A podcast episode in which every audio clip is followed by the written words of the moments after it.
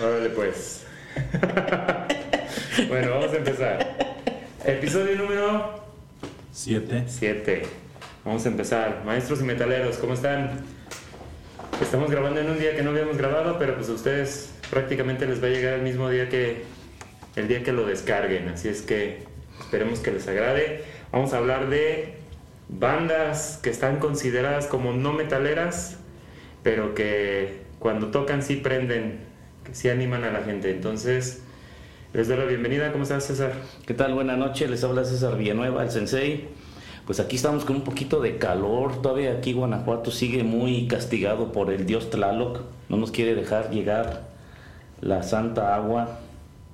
Aquí andamos. Cuco, ¿Qué tal? Buenas noches, César. Buenas noches. Buenas noches. Andrés, pues otra vez aquí estamos eh, esperando que esta transmisión sea de su agrado. Eh, venimos ofreciéndoles aquellas cosas que a nosotros nos gustan, como ya lo hemos comentado.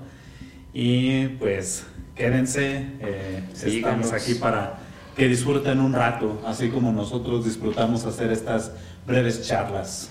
Ok, pues este, checando más o menos qué, qué era lo que, lo que iba a ser del tema, así como se mencionó, hace, bueno, lo mencioné hace un momento, pues el tema es precisamente ese, bandas que no son consideradas metal, pero que realmente cuando escuchas el disco o incluso... la has visto, presentación en vivo. Exactamente, la presentación en vivo pues llega a aprender, ¿no? O sea, ves que la gente se, se anima, este, se entusiasma y sobre todo por la forma en que están clasificadas en las plataformas en donde uno escucha la música. Bueno, en mi caso eh, yo, yo uso Apple Music y me sorprendió que algunas bandas de las que vamos a hablar están clasificadas incluso como rock o como hard rock, no tanto, e incluso no tanto como metal, pero pues eso ya lo vamos a ir discutiendo un poquito. No sé cómo, cómo ven, vamos diciendo algunas de las que leímos que están consideradas como no metaleras y ya vamos discutiendo ahí a ver qué, qué opinamos, sobre todo que algunas no, no las habíamos escuchado y nos dimos a la tarea de escuchar, bueno, en mi caso yo es- escogí el método de referencia, el primer disco y el disco más reciente y este, me basé en eso y algunas bandas pues de plano no me gustó, entonces ahorita lo vamos a discutir, ¿sale? No sé qué opinen, empezamos con una, pues ahora sí que básica de cuando estábamos más jóvenes, System of Down, no sé qué opinen Pero antes de, de empezar. De empezar, eh, hay que hacer como que una breve semblanza de por qué estamos haciendo este tema. Eh, hay una página en internet que se llama Metal Archives, Ah. Metalum, y en esta página se encuentran prácticamente todas las bandas que son consideradas metal. Metal. Heavy metal, power metal, metal sinfónico, Black, prácticamente todo lo encontramos allí, Ujú. Trash, Avant, Doom. Y las bandas que nosotros vamos a, a mencionar son bandas que en esa plataforma no se consideran metal. Ok. No la- a- algunas de ellas no las encontramos, entre ellas, y a mí me sorprendió la primera vez que la busqué, fue Korn, porque dije, bueno, pero ellos tienen lo que para mí debería tener una banda de metal, pero pues no es metal porque es nu metal. Es nu metal, exactamente. Entonces, no es metal, y algunas de las que vamos a abordar tienen algo peculiar, que parece que son metal.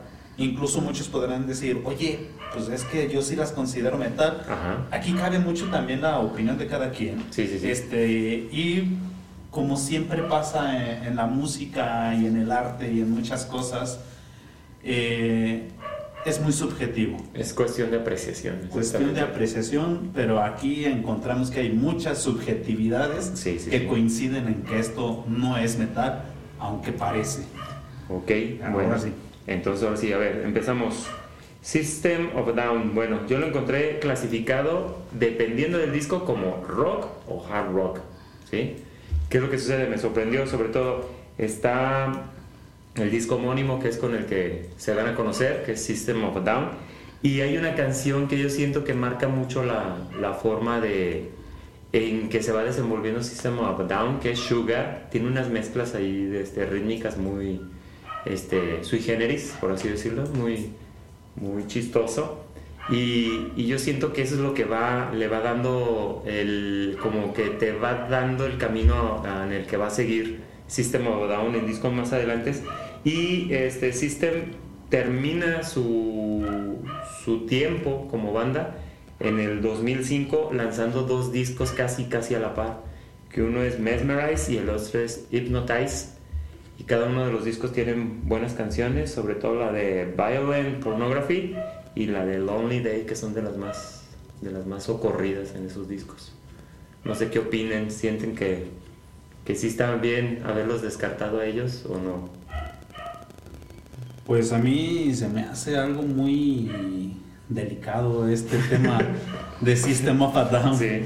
Porque sus álbumes en efecto son distintos. Y a mí me gusta mucho que, que tienen luego de repente esos toques eh, de Medio Oriente, no en su totalidad, como algunas otras bandas sí lo son, pero cuando yo escuché System of a Down por primera vez, que fue cuando estaba en la preparatoria, estaba de moda la canción de Toxicity, estaba de moda Chop Suey, hasta hicieron un comercial de que no te drogues este con la de Chop Suey, no sé si lo recuerden, estaba, estaba chido. No, yo no, no lo recuerdo yo. Era muy curioso. Okay. Pero a mí me encantaba cómo sonaba System of a Down. Este, cuando hice mi banda covers de metal y rock, eh, coveríamos a Aerials y dije, es que esta canción está, está bien chida, pero los ritmos que maneja System of a Down o el estilo que tiene musicalmente es, se podría decir que es hasta sencillo. No tiene esa, esa complejidad que luego pueden tener otras bandas como ya lo comentábamos en otros episodios. Metallica a mí se me hace que es complejo, tiene muchos cambios, este eh, Megadeth, Slayer, que estamos en esas ondas que son metal, metal pesado, que sería el trash y System es muy pesado, tiene mucho punch, pero no llega a ese tipo de, complejidad ni rapidez como lo ofrecen estos. Canta rápido, sí, sí, sí. pero no tiene la rapidez en la melodía. Hay, hay una cuestión, este Serge este, Tankian, lo que hace es de que sus letras son las que son complejas, porque tienden mucho a la cuestión social a la política, este, por eso incluso en la de Violent Pornography hay una parte donde dice, ok, este, se está volviendo todo esto una pornografía de violencia. O sea, es las cuestiones de las armas, critica mucho el, los, ahora sí que el uso de las armas, sobre todo por la parte de donde vienen, ¿no? Entonces, este, hay que tomar también en cuenta que este Serge, este, lo que hace es que al llegar a los dos últimos discos, él pone el ultimátum de esos discos porque se va a escribir una ópera.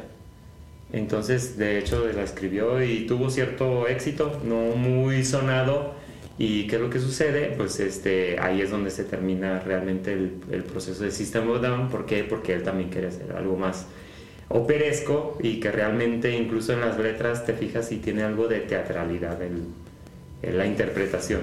Entonces ahí sí es algo, algo importante. Sí tiene una voz ahora que lo dices, voz de, de ópera. Operesco, sí, agarra unos falsetes, incluso hay unos tonos medio, medio operescos. Y el otro vocal, este, que creo es Daron, guitarrista también. Este sujeto a mí me gusta, se me hace interesante su voz y participa, su participación se empieza a ser más constante este, en álbumes posteriores, en el Toxicity y en el primero, no lo conozco el primero, este, pero en el Toxicity su participación casi es, es nula. Y en Mesmerize participa mucho, en Lonely Days, él la canta. La de una canción que se oye muy electrónica de este mismo álbum, creo, no sé si es la de Lost in Hollywood. Este, tiene un estilo muy peculiar, me gusta también. Pero no se sale tanto. No, pero no parece que fueran ellos. Es lo curioso.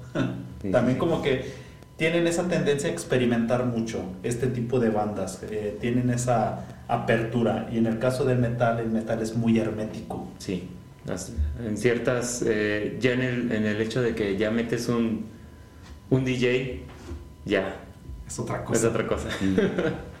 ¿Tú, César, qué Yo conocía System, con el álbum que imagino que todos, la mayoría con Toxicity. Y me gusta. Pero yo nunca lo consideré metal al 100%. Ya después, al paso del tiempo, se le considera dentro del new metal. Pero pero no suena realmente como new metal. Es como que está en un punto medio, ¿no? Ándale. Como que, como que le hace cariñitos a los dos lados. Le hace ojitos. Sí. Hubo un festival que yo no pude ir, fue un Force En, en el Estado de México, para allá, para el lado de las pirámides, que fueron mis primos que llovió mucho. Eh, que en lugar de ser el Force, fue el Lodo Fest, Lodo Fest. que les llovió bastante. Okay y pues que prendió mucho, la gente que estuvo muy bien. En vivo sí traen mucho poder en, en, escenario. Ok. Pues sí, así es esta banda. Bueno, así como mencionamos, el simple hecho de meter algunos elementos que normalmente no se, no se ponen es donde ya los, los excluyen, pero yo siento que los excluye más bien hasta las disqueras, ¿no? No tanto el público en sí. A veces los excluimos nada más porque la disquera lo puso en, Incluso en donde, bueno, cuando antes ibas y comprabas los discos, ya no lo hallabas en donde encontraste los otros discos que comúnmente comprabas y ya ahí, ya, esa exclusión. En una tienda allá en León ya estaba en, los de hard rock, de repente lo encontrabas en alternativo. y no tenía nada que ver. ok, entonces, Cuco, una banda. Eh, continuamos con Ghost. Ghost, ahora. Ghost, una banda que me recomendaba mi hermano. Este, muchas veces me decía, escucha Ghost, tiene unos riffs bien sabrosos, es algo que, te va a gustar.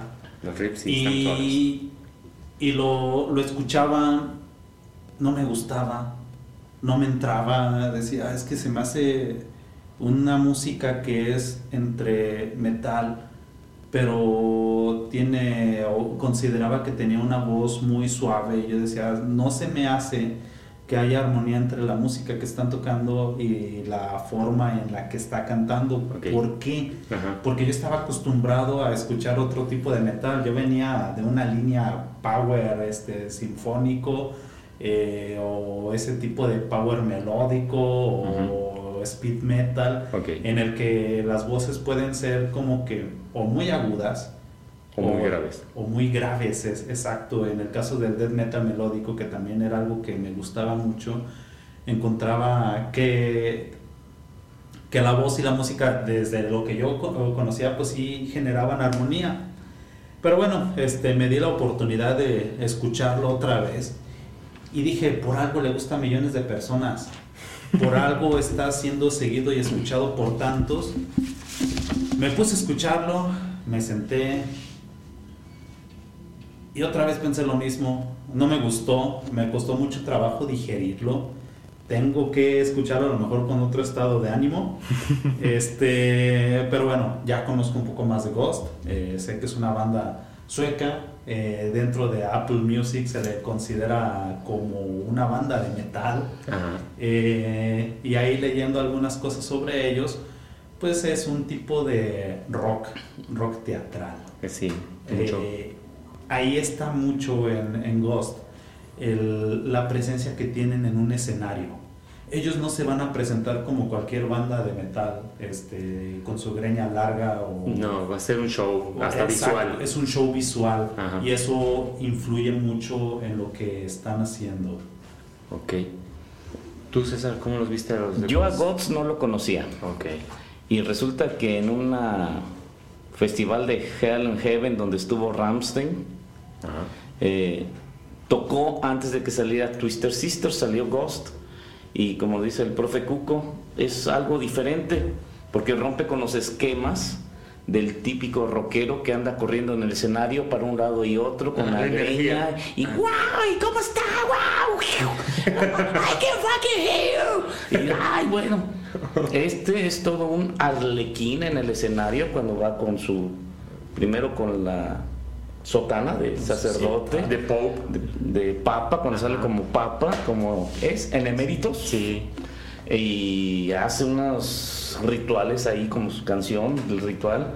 Muy padre, llega un determinado momento del show que se cambia, se viste como arlequín y es un dandy en el escenario, es algo diferente, es algo teatral, como con medio operesco. Ahí fue donde me gustó Ghost porque yo no lo escuchaba. Ya después ya lo escuché de cuando lo vi en vivo, ah, me sí me apantalló. Ya cuando empecé a buscar los discos acá en, casa, en, álbum, hubo unas canciones que no me gustaban, pero otras que sí pero así de, escucharlo así como metal pesado, metal, que estás escuchando a un Carcass, estás escuchando a un Slayer, pues no. Okay. Luego la voz media en ocasiones, no sé si sea por la misma máscara, se escucha gangoso. Okay. E increíble. En esta entrega de Grammys le dieron Grammy por mejor álbum metal del 2023. ok. bueno, anda de, de, de presumido, con, Grammy. con su Grammy. Ok, hay que tomar en cuenta, en esta parte yo también alguna vez escuché dos, tres canciones, no me llamó la atención. Para esto sí me puse a investigar y bajé dos discos. Lo que hice fue irme a los extremos. Bajé el primer disco y el más reciente. El primer disco se llama Opus Eponymus y el, y el más reciente se llama Fantomima.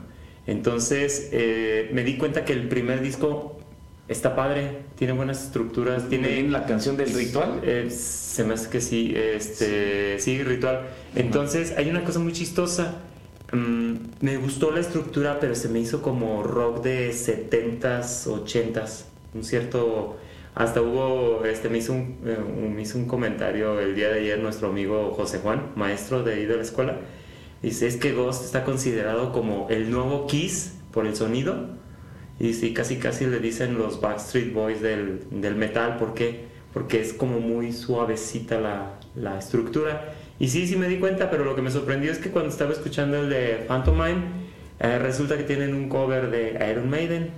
Y es el que les mandé aquí a, a Cuco y a, y a César en el grupo que tenemos en WhatsApp, que se llama Phantom of the Opera y no soy fan de Iron Maiden, pero luego lo dije, esa canción es vieja, eh, la seguí escuchando y cuando terminé de bañar luego, la busqué y resulta que pues, es cover de Iron Maiden, pero el sonido ya no me gustó de ese disco. ¿Por qué? Porque se escucha casi, casi rayando en el glam rock. Y no soy fan del glam rock, entonces ¿qué? o del glam metal.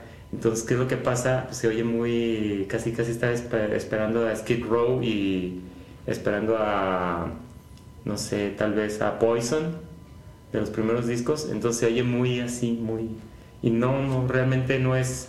Hay canciones, me gusta más el primer disco que el más reciente, entonces sí hay, hay una discrepancia. Apelan a la nostalgia también. También. Porque en estos últimos años muchas bandas están haciendo música, eh, reinterpretando 70s, 80s, este, 90s también y me imagino que en este caso vos no, no es la excepción. también lo está haciendo, están reciclando sonidos. Este, para alguien no metalero, para alguien que no es true, vamos, entre comillas, para alguien que no es true, es más fácil que escuche Ghost a que alguien que se considera true o metalero este de cepa. y, y por eso a lo mejor yo siento que me cuesta mucho trabajo estar escuchando Ghost, pero no demerito su trabajo, se me hace un trabajo excepcional. Se oye muy limpio. Exacto, y la forma de presentarse en el escenario, porque me dio la oportunidad de ver videos en vivo, es wow, es otra cosa, ¿no? Es otro nivel. Lo que ellos están haciendo ahí su propuesta. Es, entretenimiento. Y lo logran. Y si ese es su objetivo, lo están haciendo bastante bien. Ok, siguiente que yo siento que, que, vamos a estar casi casi en la misma que ahorita que, que Ghost. Bring Me the Horizon.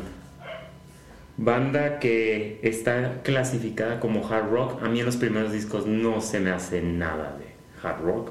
De hecho, yo sí me voy casi casi a... Estuvo medio catalogado al principio como si fuera un screamo por la forma de cantar el, del vocalista.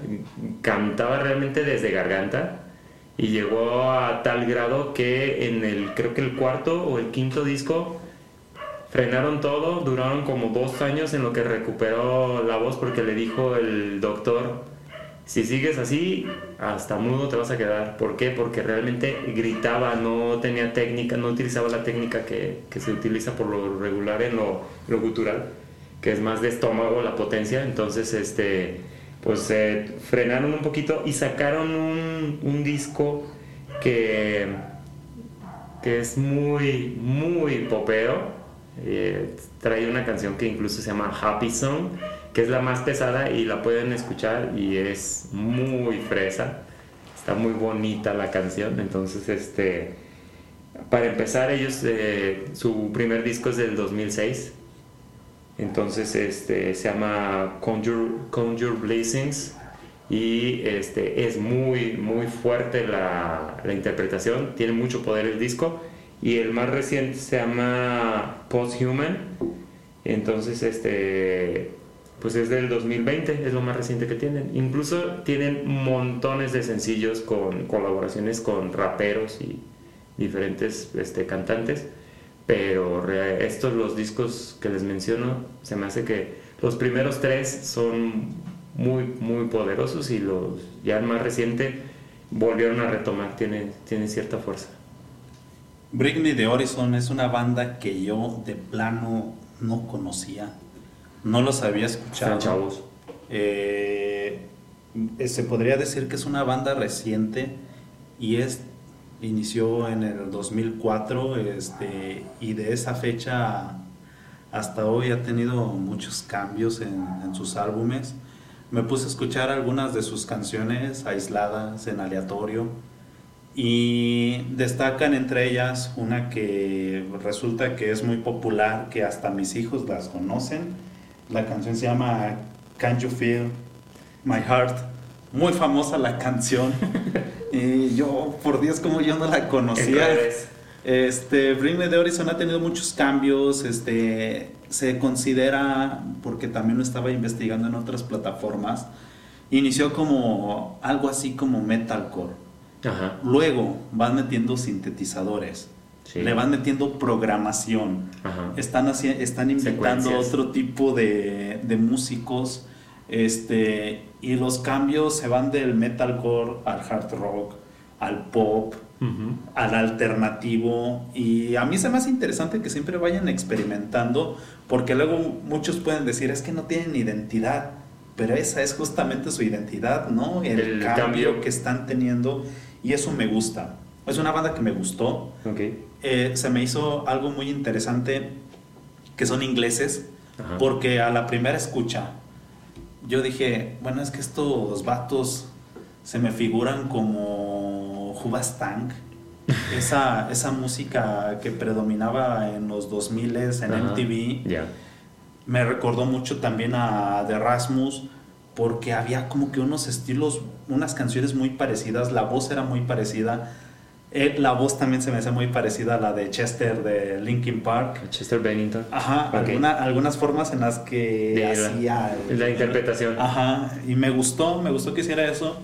Y es una banda que voy a seguir escuchando. Eh, se me hizo interesante su propuesta y en efecto eh, considero que sí es una banda no metalera que prende, que te hace, este, que te te sacude y dices, wow, esto está chido, esto está interesante. Exacto. ¿Tú los oíste, César? No, no tuve chance. Bueno, sí tuve chance, pero no me dio curiosidad por investigarlos. no, ok. Chance sí tuve, pero la verdad no. Ok, no iba más allá. No, pero prometo escuchar. Ok. Siguiente, tú, César, ¿qué, qué sería? banda, salsero. Salsero. Merengue. ¿Qué te decir? Margarita. No. El doble P. Doble P. Pues, ¿qué te diré? A lo mejor aquí salgo de, de pleito con muchos y me van a poner en mi foto en un tablero para dardos. Te van a masacrar. Ajá, pero pues es ya el, la sazón de cada quien. Mira, muchos no te conocen de, de, vista. Pero eh, una banda que, que, yo no considero de rock, pero que prende a la gente. Tengo dos bandas que empatan y son mexicanas. Ok. Una de ellas es Panteón Rococó y la segunda es Café Tacuba. Ahí los tengo en empate. Eh, Café Tacuba sí lo he visto en concierto, en una vez que me tocó verlo en Cervantino, en Guanajuato, en la Lóndiga. Se prende la gente, hacen buen despapalle, la gente se le entrega, el público se le entrega, grita, te desahogas, cantas la de Ingrata y es el segundo himno nacional que tenemos en México después de Cielito Lindo, Ok. eh, Ingrata. Panteón Rococó no me agrada a mí en lo personal, pero yo he visto que mucha gente lo sigue, va a sus conciertos, viene al Festival del Globo y mucha gente va por escuchar a Panteón Rococó. ¿Ya estás en un, En- estás en un mosh? Sí. Estás en mosh y están tocando ska. Ajá. De Café Tacuba sí tengo el disco de Avalancha de Éxitos Ajá. y de Panteón Rococó ningún disco. Pero sí viste que, que prende. Sí, sí prenden. Pues también, bueno, podría ser dentro del género Café Tacuba, pues también hay que tomar en cuenta que tiene un mix de, de diferentes géneros y diferentes tendencias que hace que también a la gente se enganche, porque pues a final de cuentas apelan al ahora sí que al, back, al background que tiene cada persona en cuanto al, al hecho de la música, ¿no? Porque incluso algunos sonidos de, de grupos viejos llegan a aparecer ahí o alguna tendencia este, como referencia de música mexicana, pues está ahí presente en la música de Café Tacuba. Panteón Rococó, pues yo tampoco es de que, uy, me sé todas las canciones, pero sí, sí los he oído y, y sí, sí prenden. Café Tacuba tiene una canción bien graciosa del, del 94, creo. Ujú. Se llama El Borrego. Ah, ya. Y esa canción a mí se me hace interesante porque le meten metal. Sí. Le meten el doble bombo, le meten las guitarras, la Sí, forma sí. en la que canta es, se me hace que es una parodia al, al metal y la escucho y digo, "Ah, esa, esa canción está chida. Este, se me hizo Pega. curiosita, ¿no? Este, Sí pega. sí, también. Y respecto a Panteón Rococó, tengo una anécdota con, con esa música. Cuando salí de la secundaria, eh, me metí a trabajar de pespuntador. Ajá. Y pues tenía la oportunidad de llevarme mis audífonos, pero en aquel entonces era muy difícil cargarme todos los discos que yo quería escuchar, así que pues tenía que escuchar el radio. Y en el radio pasaban muchas canciones que estaban de moda en los 2000 y muchas, entre ellas estaban algunas de Panteón Rococó. Y lo escuchaba y decía, esto, esto no es rock, ¿por qué me gusta? Ok. Y eh, esa, esa, esa, es- esta preguntita pues como que permaneció en mí mucho tiempo hasta que descubrí que era ska, que es un género totalmente distinto y se me hizo curioso ¿no? esta, esta pregunta que, que me mantuvo ahí de no es rock, ¿por qué me gusta? Pero no me gustaban todas. Ajá. Igual este, estaba explorando algunas canciones y decía, "Ah, esta sí, esta no, esta sí, esta no. Empezaste a clasificar. Sí, las que eran de mi agrado y, y las que no lo eran. A mí lo que me gusta mucho en el caso del heavy metal y, y el rock en general son los solos de guitarra. Ujú. Y en el ska casi no No. percibo eso. Ajá, En el ska hay los metales, pero son Los las metales. trompetas, Sí. saxofón. Tiene más presencia esa parte. Aunque hay algunos que sí se avientan esos solos de guitarra sabrosos, pero es, Son contados. sí, no es mucho. Ok. En este caso, yo tengo Opet. ¿Han escuchado Opet? Sí. Sí. Ok. Ah, clasificado como metal, ese sí está clasificado como metal. Mm, me fijé, hay un disco que se llama Damnation, que es este del 2003. Y el más reciente se llama Incauda Venenum. Es un sencillo nada más hasta ahorita. Y está desde el 2019, no sacaron algo más, más moderno. Se me hace muy melódico, mucho cuestión de teclados, operesco, muy, este, las voces muy claras. Ah, se me hace muy lento para mi gusto, porque es así como, como que te va llevando de la mano el vocalista hacia donde él quiere. Entonces es así como que vente, vente, te voy a arrullar. Y son canciones largas también, Sí, ¿verdad? Son largas. Opeth tiene ese, ese apellido de metal que sería el Doom también.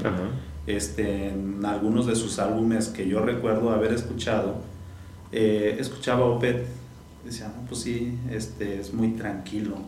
Y lo, yo lo consideraba como Doom, se me hacía muy Doom, pero comparándolo con otras bandas Doom que me gustaban mucho, una que es mi favorita se llama My Bride, los comparaba y decía, pero pues Opeth canta muy suave también para que lo consideremos eh, a la par con, con My Bride. Este, igual es lento, igual tiene ese estilo de, de, cuerdas cuando tocan la guitarra o el sintetizador o lo que sea, muy prolongados. Este carecía como que de esa fuerza que luego también pueden tener otras bandas Doom. Y dije, entonces este no es Doom, esto es más bien como que alternativo, o es otra cosa distinta. Pero no, metal algo. Algo así, ajá. Ok. Un Doom suavecito. Ándale. Pero fíjate que en esas pausas es donde aprovechan más como la... Mm, incluso se me hace como hasta cierto punto medio progresivo. Porque las pausas son como para mostrar la virtuosidad del, que toca. Así como, déjame te enseño que puedo con una guitarra de, de siete cuerdas. Y lo hace. O el bajo de seis, y ahí están. O sea, juegan mucho con esa parte. Y a veces yo siento que eso es lo que no me engancha. Que como, que a veces siento como que poco, como muy impersonal, a veces las canciones. Y como que no siento que me jale esa parte del, de las, sobre todo de Opet y otras bandas que, que anoté que no pude de plano. Opet se parece también mucho, o se me hace muy parecido a Anatema, que también tiene ese, ese estilo. Y si les ponemos ese, esa etiqueta de progresivos muchos de los progresivos, sobre todo en el metal progresivo, es justamente lo que dices, te voy a demostrar que yo puedo hacer lo que quiera. Exactamente. Pero les falta alma. feeling. les falta alma a las canciones. por eso hay muchas bandas de metal progresivo. A mí me gusta mucho el metal progresivo, pero pues no todo no, toda, no todas las canciones, porque está otra vez, está, está muy matemático, está muy, muy frío, muy insípido. Exactamente, como si fuera punto uno, punto dos, punto tres, punto cuatro, y luego me cambio y le enseño y luego otra vez aparece la secuencia. Sí. Opel se me figura como un hermano perdido de Dream Theater. Ah, de Dream Theater, sí. yo tengo un disco, compré un disco de, de ellos, que había escuchado buenas referencias y lo escuché, lo puse una única vez y jamás lo volví a escuchar. Regálamelo. Déjame que lo encuentre, no sé dónde quedó, pero sí ha de andar todavía en una de las casas de acá o acá, no sé dónde está. Pero sí nada más lo compré una vez, lo compré esa vez, lo escuché. A lo mejor no era el momento para escucharlo. Pero fíjate que en, en esto de la investigación también me salió el, Nightwish, esa banda, no pude. Empecé, oí dos, tres canciones, hasta ahí, vámonos. Ya cuando me empecé a imaginar este, ver la película del Señor de los Anillos y ver que empataba, que podía entrar perfectamente Nightwish en, en la banda sonora de la película, dije, no, no, no pude. Demasiado este, sonidos medievales, por así decirle eh, la voz de la, de la chava que canta, sí, canta muy bien y todo, pero en otro género yo siento que funcionaría. Y han sido tres vocalistas. Fíjate. Flor, este Olsen y Tarja. Tarja. Y cada, cada una tiene su, su chispa. Eh, Nightwish se ha mantenido más o menos igual eh, respecto a la música a pesar de los años que, que le ha tocado vivir y de justamente por los cambios de vocalistas. Y a mí hay algunas canciones que, que me gustan, me gustan mucho. Una de ellas es la de Wishmaker, creo que es de su primer álbum. Sí. Y me gusta también mucho una canción que se llama Everdream. Eh, son mis canciones favoritas de, de Nightwish. Y escuchaba otros álbumes, entre ellas la canción de Nemo, también muy popular de Nightwish. Esa no me gustó mucho, pero a mí sí me gusta, me gusta este estilo. Eh, está catalogado como metal sinfónico, en algunas ocasiones como metal gótico, pero me cansa la voz de ópera que siempre sea en todas las canciones, en, todos los álbumes, siempre lo canta a modo de ópera. Y existen bandas que son de mujeres, porque luego como que, no sé, como que existe ese estigma de que las mujeres cuando cantan en metal es como si quisieran cantar siempre, siempre ópera. Está épica, que es muy parecido a, a Nightwish y también es una voz de ópera y si queremos escuchar a morras, mujeres cantando heavy metal o power metal o lo que nos gusta a nosotros, Arch Enemy. Yo adoro a Elisa C. Martin, vocalista de Darkmoor, de las primeras canciones de Darkmoor. También está, me encontré ahora en la, rascándole ahí en, en discografías, a una banda que está incluso el primer disco que tienen desde 1999, se llama Kiri, gatito o gatita. Mm.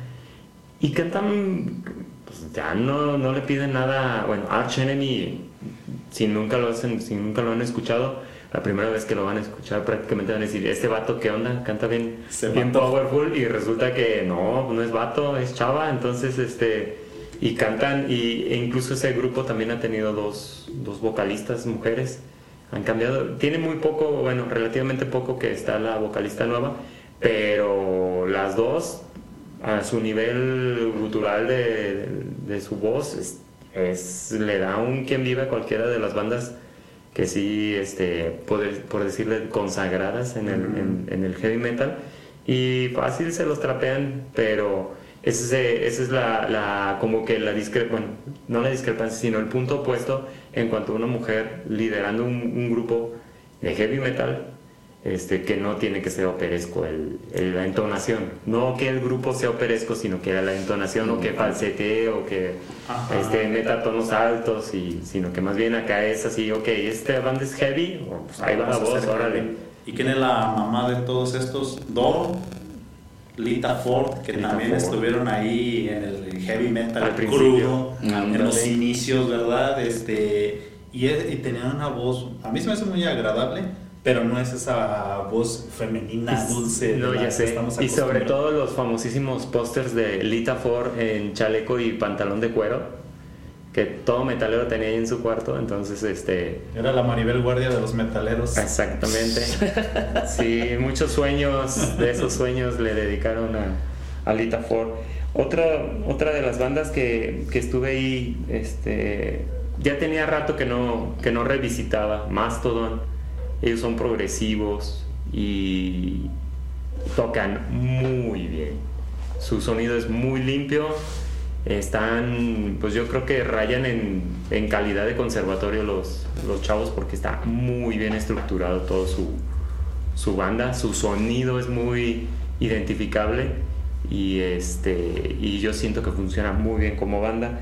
El primer disco que me encontré, ellos sí están clasificados como metal, pero el primer disco que me encontré se llama Remission y el más reciente es del 2021 que se llama Hushed and Green. Tiene una portada muy padre de un árbol y este en, blanco y negro está ilustrado. Y a mí se me hace que vocalmente es la diferencia con un heavy metal. La voz está entonada, bueno, no porque no estén entonados en heavy metal, sino que tiene una entonación muy, este, está grave, no está muy, muy bajo, pero se entiende, se entiende muy bien el grupo y se entiende muy bien las partes que son del vocalista y las que son de la banda. Entonces, a mí se me hace muy buen grupo. Tienen varios discos y está muy padre ese grupo. A mí sí me gusta. Pues a mí me, me, pasa, yo creo que contigo como con Nightwish. A mí sí, Nightwish me gusta, me gustan esas voces de ópera. Yo no personal, yo escucho ópera, no me sé los nombres de, de algunos tenores o sopranos.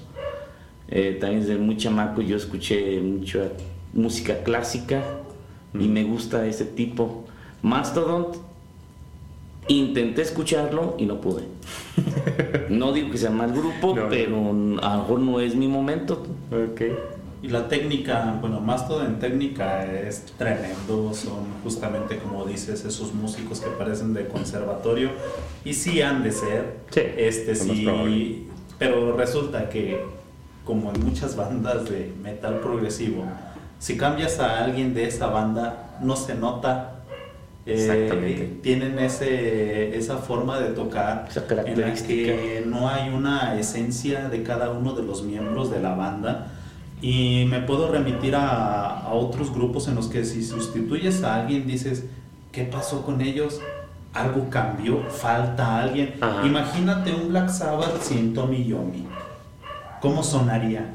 Que me hubieran metido a Richie Blackmore, que era cuando eran los intercambios de, de músicos, ¿no? Que se podía hacer eso, o que hubieran metido a un Jimmy Page a, a Black Sabbath, se hubiera notado. Sí. Pero si tú metes a un John Petrucci, de Dream Theater a, Mastodon, no se va a notar que hiciste un cambio. ¿Por qué? Porque tienen ese virtuosismo eh, en general, Mastodon, eh, en este caso también Dream Theater y en general el metal progresivo, en el que, como ya lo comentábamos hace un instante, es como si carecieran de alma. Pero sí está muy chida la música, eso sí, a mí sí me gusta. Sí, estructuralmente está muy, muy Se me hace muy agradable, pero siento que los músicos sí carecen como que de de identidad, con todo respeto. Sí, sí, sí. Es que es, es como, volvemos a lo mismo, es, déjame te demuestro qué tan bueno soy. Y soy tan bueno que caen como en una, ahora sí como en un colador, ¿no? Ya tienen, ya saben la medida, ya saben todo el sonido, ya saben todo especificado, lo tienen tan calculado y medido que si quitan un, integrante, así como dijiste, va a llegar el otro y va a tocar exactamente igual porque ya tienen todas las medidas exactas. Es como las recetas de los pasteles. Sí, la canción es la receta. y ya la tienen que repetir, o sea, no importa quién llegue, pero a veces necesitas a alguien que se salga tantito del molde para que le dé ese sabor extra a la música. Y aún así es admirable lo que hacen. Sí, sí, sí, no, no, es que no puedes, es que no puedes hablar de que sean malos músicos. el, problema está en que tal vez no tiene ese gancho necesario como para que te atraiga. Pero hay muchas canciones que sí lo tienen, hay algunos álbumes que pueden sonar más interesantes que otros y hay unos en los que dices de plano, este, aquí les falta el alma, está, no lo tocan bien, bien chido, sí, sí, les falta el alma. Y pues, este, ya ha pasado, pasa incluso hasta con bandas locales, este, pasa con cualquiera. Con cualquiera. Cuando quieres repetir una receta y ya no Ya no sale. Fíjate que, que, hablando de esto de, los, de la cuestión del, del feeling y del, y del alma, también hay, no sé qué opinen, no sé qué opinen de Rage Against the Machine. A mí me gusta. Está bien chido. A mí me late mucho y me gusta sobre todo la cuestión de Tom Morello, el guitarrista que se sale del, de lo convencional, de lo que vendría a ser un virtuoso de la guitarra, porque es virtuoso, pero él sí le mete feeling, le mete alma, este, a llegar hasta al punto de investigar qué puede hacer con su guitarra, que hace escracheo como de tornamesas, desconectando el cable de la guitarra y yéndose a golpear las cuerdas, y hace que escracheo como si tuvieras ahí un DJ este, moviendo sus, discos. ¿Y qué es lo que sucede? A Royce The Machine tiene sonidos, tiene un montón de mezclas, se va del funk al rap, mezcla todo con metal, meten sonidos, guitarras muy, muy pesadas. En el caso de la batería es este trae sonido funk y, y yo me atrevo a veces hasta decir que hasta medio discotequera. A veces meten son, unos sonidos, pero ¿qué es lo que pasa? Es un complemento muy padre entre la guitarra, eh, bajo, batería y la voz de Zach de la Rocha que se va a las cuestiones políticas, que esa fue una de las, de, de las cosas que hizo que se separara Race Against the Machine, que Zack de la Rocha se metió a la política. Entonces, este, su proselitismo que tenía eh, desde que inició el grupo, uh, así que se extrapoló y se hizo que se saliera del grupo para poder este, seguir con su campaña, eh, sobre todo por el movimiento, no tanto él como una figura política, sino más bien como parte de un movimiento, pero se enfocó más al movimiento. Que también si le damos las gracias a que se haya ido a echar política a, varios estados en Estados Unidos, pues es que apareció Audioslave. ¿Por qué? Porque se quedó este, Tom Morello, se quedó el baterista, se quedó el bajista, necesitaban un vocalista y ahí fue donde Chris estaba desocupado. Y Chris Cornell estaba desocupado de Soundgarden y dijeron, oye, pues como ven, vamos a tocar algo. Ah, para, sí, se hace y se hizo y se hizo muy padre también. Entonces, Neo Grunge. Neo Grunge. Así es. muy interesante lo que hicieron. ¿Qué opinan de Race Against the Machine? Yo no soy fan. ¿No? No. Nada. Nada. Vámonos. Ni un nombre de ninguna canción me acuerdo de ellos. Nada. Yo soy, yo soy fan, pero de Tom Morello. De Tom Morello. se me hace un, tipo impresionante lo que hace con la guitarra. Y luego es de. Me ha gustado siempre que no anda de, de fantoche con la guitarra, como luego muchos que son pura pose y se la ponen hasta las rodillas. Y este hombre, pues la carga donde la siente cómoda, en el pecho, este. Arriba del ombligo. Con su, gorra, muy peculiar este sujeto cuando está tocando la guitarra. Me gusta mucho lo que hace, lo que hace con la guitarra, los sonidos. En el caso de, tal vez su solo más famoso es justamente el de Lake Stone con Audioslave. Y es muy sencillo, pero hasta dónde llegó, hasta dónde llegó ese solo que cualquiera que haya escuchado rock lo conoce, y le gusta. Y todos como que se impresionan con ello y no es como si tú dijeras, wow, este es un solo... Eh, elaboradísimo. Elaboradísimo, imposible, largo, ni siquiera es largo, es muy corto. Pero ¿cómo pega? Entonces Tom Morello tiene esa capacidad de hacer con la guitarra lo que él quiere. La gana. De hecho, y lo hace bien. Y fíjate que hay una cosa bien chistosa. Hace poquito lo, lo acabo de ver porque hay una promoción, bueno, no me acuerdo, hay una página y hay un servicio en el cual te dan masterclass, tú pagas mensualmente y tienes acceso a diferentes masterclass este, de músicos, pintores, dibujantes, todo. Y hay una de Tom Morello en la cual sale con, con una guitarra y la guitarra la puedes ver que eh, la laca brillante, el esmalte, la pintura, Incluso ya hasta la madera en la que está hecha la, guitarra ya está tallada de tanto que lo usó. Y él comenta que esa es su primer guitarra con la que empezó a tocar. ¿Qué quiere decir esto? Que a pesar del tiempo y todo, la guitarra sigue, sigue teniendo un cierto sonido que a él le sigue interesando. O sea, no es este típico que he estado viendo videos en los cuales se burlan de los guitarristas cuando dicen, de joven quieres comprar todas las guitarras y se ve que tienen como 17. O dice, no, es que esta es la guitarra que está este, afinada en, do menor. Y esta es la guitarra que está... Y antes, los músicos de antes o los guitarristas de antes era de que, oye, ponla en fa sostenido y automáticamente afinaban la guitarra en dos minutos ya estaba afinada. Entonces, dice, no, los músicos de ahora quieren traer ya todas las guitarras preafinadas para no batallar. Entonces, en el caso de Tom Morello, pues él anda incluso con el largo de las cuerdas sin cortar, anda ahí con, con sus antenitas de vinil tipo chapulín colorado en su guitarra. Pero es lo que, es lo que está padre, que, que no lo limita el instrumento, sino más bien él es el que sabe sacarle el mayor provecho a, las guitarras. Y hay una cosa bien interesante que Race Against the Machine desde el principio de, de sus discos, en el homónimo de Race Against the Machine, fueron bien propositivos porque la portada del disco es un monje, un monje budista que se inmoló.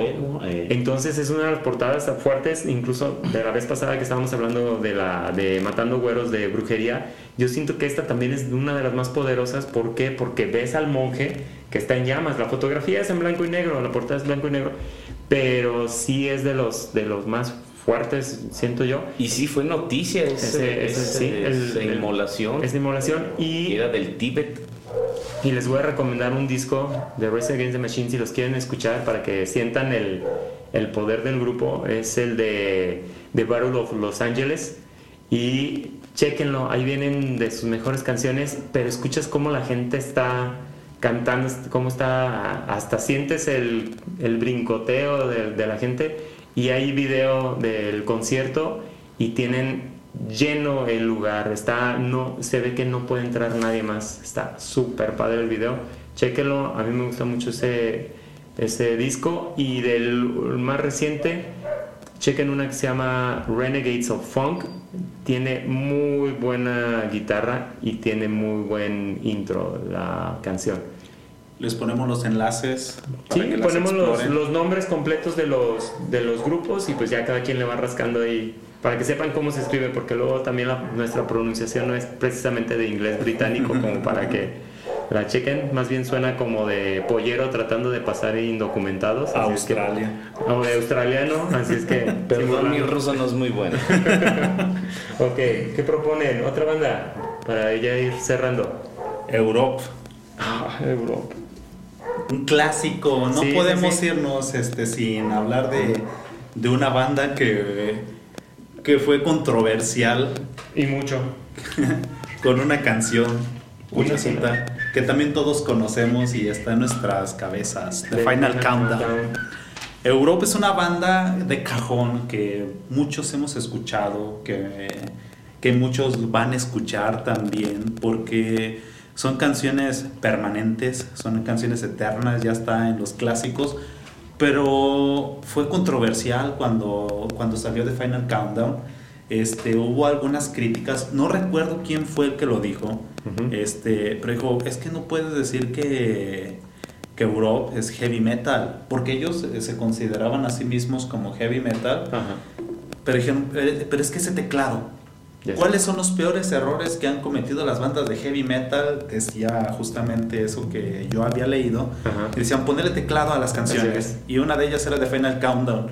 Y yo decía, bueno, pues es que están metiéndole algo novedoso. Pero irónicamente es más reconocible el teclado que lo demás. Que todo lo demás de la canción, porque puedes escuchar el tecladito y ya en la cabeza ya la traes por default. Bueno, también por porque se repitió un montón de veces. Y llegó aquí en México, yo me acuerdo que llegó a ser un One Hit Wonder, o sea, ellos fueron famosos por esa canción y exclusivamente esa canción. Entonces, ¿qué es lo que pasó? Escuchas el tecladito y yo creo que hasta de las personas que, que están aprendiendo a tocar teclado y todo, yo creo que es el básico para para ahora sí que como el círculo de sol para los guitarristas, el Final Countdown es el, es el intro que si la sabes ya, ah, rocker es heavy, no, no es heavy. Pues el otro uno del grupo jazz con el teclado, Ajá. cuando está en la película de los marcianos versus aliens, Ajá. ese tipo de tecladito ochentero. Exacto. Muy bueno. Sintetizador casi Sintetizador También. Pero, pues sí, o sea, el, el problema también es que pues, es una banda de fueras, estamos hablando del otro lado, hacen la, hacen la prueba y ¿qué es lo que pasa? Pues sí pega, es innovadora porque dicen, ah, canijo, oye, se oye padre, pero automáticamente son rechazados por, por los metaleros por, por integrar esa parte. Pero sí hay que tomar en cuenta que es algo que permitió que después entrara en la cuestión del new metal, que permitiera, o sea, permitió que hubiera, que se permeara el, el DJ, el scratcheo, todo eso, ¿Por qué? Porque le da la parte electrónica al metal que no tenía antes, que se obtiene cuando llega a Europe. Y bueno, Europe, como se pronuncia aquí en México, que ah, has escuchado la del conteo final de Europe. Entonces, este, yo siento que eso permitió que se empezara a experimentar cada vez más con las cuestiones electrónicas en la música de metal. Podría ser eh, el parteaguas, ¿verdad? Podría ser también un pionero de, de, estas bandas no metal que parecen metal y que prenden. Y bueno, aparte de, de, Final Countdown, hay otras canciones también que son muy populares, eh, pero pues no son sus canciones pesadas las populares, porque la otra sería la de Carrie que es una balada pegajosa, tremendamente pegajosa. Saben hacer canciones estos sujetos. Y otra que a mí me gusta mucho, que es la de Cherokee. Eh, considero que son canciones interesantes, hard rockeras, que los van a hacer pasar el rato a gusto. Sí, porque también caen en el nivel de pop hard rock, pop, o en el momento que tú estés en una cafetería la escuches, ay, te tomas bien a gusto tu café. Sí, es agradable para ese momento, pero pues no para echar el... El, el headbanger tampoco, para, para, para, mover la mata. Bueno, Sí, entonces, este, pues, ¿cómo ven? Nos vamos despidiendo. Y cerramos con recomendaciones para Una recomendación. a los que nos están escuchando. Ok. ¿Qué recomiendas? Yo, yo voy a iniciar, yo voy a recomendar algo sabroso que se está poniendo de moda Una salsa sriracha. en mi casa. ¿En tu casa? Este, resulta que hace poco vinieron a León y yo no los conocía porque decía la iglesia del rock. Dije, ¿quiénes son estos de la iglesia del rock? Tour, la iglesia del rock. Ya me metí, es una banda que se llama Nunca Jamás. Nunca Y jamás. manejan un estilo que se llama rock agropecuario. Y el álbum que recomiendo se llama Fierro por la 300. Órale. Y hay una canción que se llama Venimos del Desierto Ajá. Que a mí me recordó a Kid Rock. Kid Dije, Rock. esto se parece mucho a, a Kid Rock. Ya cuando escuché las demás, pues es una banda de rock, hard rock alternativo, que le mete banda o que le mete norteño. Y ahora que escuchaba lo que nos comentaba nuestro amigo Necro, Ok. Que decía que en el norte la gente es como que muy abierta y ellos van a escuchar música y les gusta apreciar la música y estos sujetos son de Sonora, los de. Nunca Jamás, pues tienen esa, son justamente lo Esa que nos apertura. estaba describiendo. Ajá. Le dieron la bienvenida a otros géneros. Exacto. Me gustó, lo recomiendo, Nunca Jamás, álbum Fierro por la 300. Ahora. Y no es albur, ¿eh? Para que no se vayan a asustar. ¿Tú, César? Ya es una canción que tiene unos años. El grupo es Cordero de Dios, Lamb of God. Y la canción es Omer, Omerta. Omerta. Ok. Y ahí ya mandé el link. Ahí, ahí se los pongo. Yo les voy a, a recomendar una, una banda que acaba de sacar este disco. Se llama Cattle Decapitation. El, el disco se llama Terracide. Chequenlos. Tocan bien fuerte bien poderoso esos cuates. Y es banda, banda reciente, no tiene, realmente no tiene tanto. Y, y es lo que me gusta, estarle rascando un poquito a ver, a ver qué tanto. Y este, están desde el 2002 con, con un un- unos discos, pero realmente no son tan, tan conocidos. En este disco nuevo que les comento se escuchan muy bien, a pesar de que tienen ahí 20 años, pero sí están medio escondidillos, este, tienen sus 21 años. Pero chequenlos, se los recomiendo. Y sobre todo, eh, les, les vamos a, a pedir ahí de favor que, le- que nos sigan, que se suscriban en las plataformas donde nos escuchan. Estamos intentando salir, eh, en este caso, los sábados. Estoy tratando de subir el, el los episodios nuevos los sábados temprano para que este, nos disfruten en sabadito, ¿no? Que se echen una, una chelita, algo de botanita y nos estén escuchando. Acuérdense que si nos quieren mandar este, saludos, aquí los, los saludamos. Ahí este, vamos a ver si, si nuestro amigo José Juan, que ya nos está escuchando, se anima a venir. Él también es, es metalero. Entonces a ver qué tal. Y maestro. Y maestro. Entonces este, vamos a ver qué tal, si se anima. Ya vamos a abrir nuestro propio sindicato. de maestros metaleros. Entonces, este, acuérdense, acuérdense que estamos eh, como maestros y metaleros en Gmail. Ahí nos pueden encontrar. Estamos eh, como maestros y metal en, en Instagram y maestros metaleros en, en Twitter. Ahí nos pueden este, mandar también algún mensaje, algún saludo. Y ahí también en, en Instagram, eh, en Twitter, estoy subiendo los links de los, de los episodios para que se les haga más fácil si, si no nos siguen por una plataforma en específico. Ahí pongo dos o tres diferentes y ahí nos pueden seguir. Jóvenes de antes, porque de ahorita no somos nada jóvenes, se despiden. Que pasen bonita noche, bonita mañana, bonita tarde, depende de la hora que nos escuches y suscríbete. Gracias. Muchas gracias por escucharnos y acompañarnos hasta el final. Este, saludos a todas partes y nos escuchamos la siguiente semana. Bueno, nos vemos, cuídense mucho A seguir rockeando. y a seguir moviendo la mata, los que tengan y los que están como yo, pues nomás la cabeza, ¿sale? Cuídense mucho. Bye. Bye.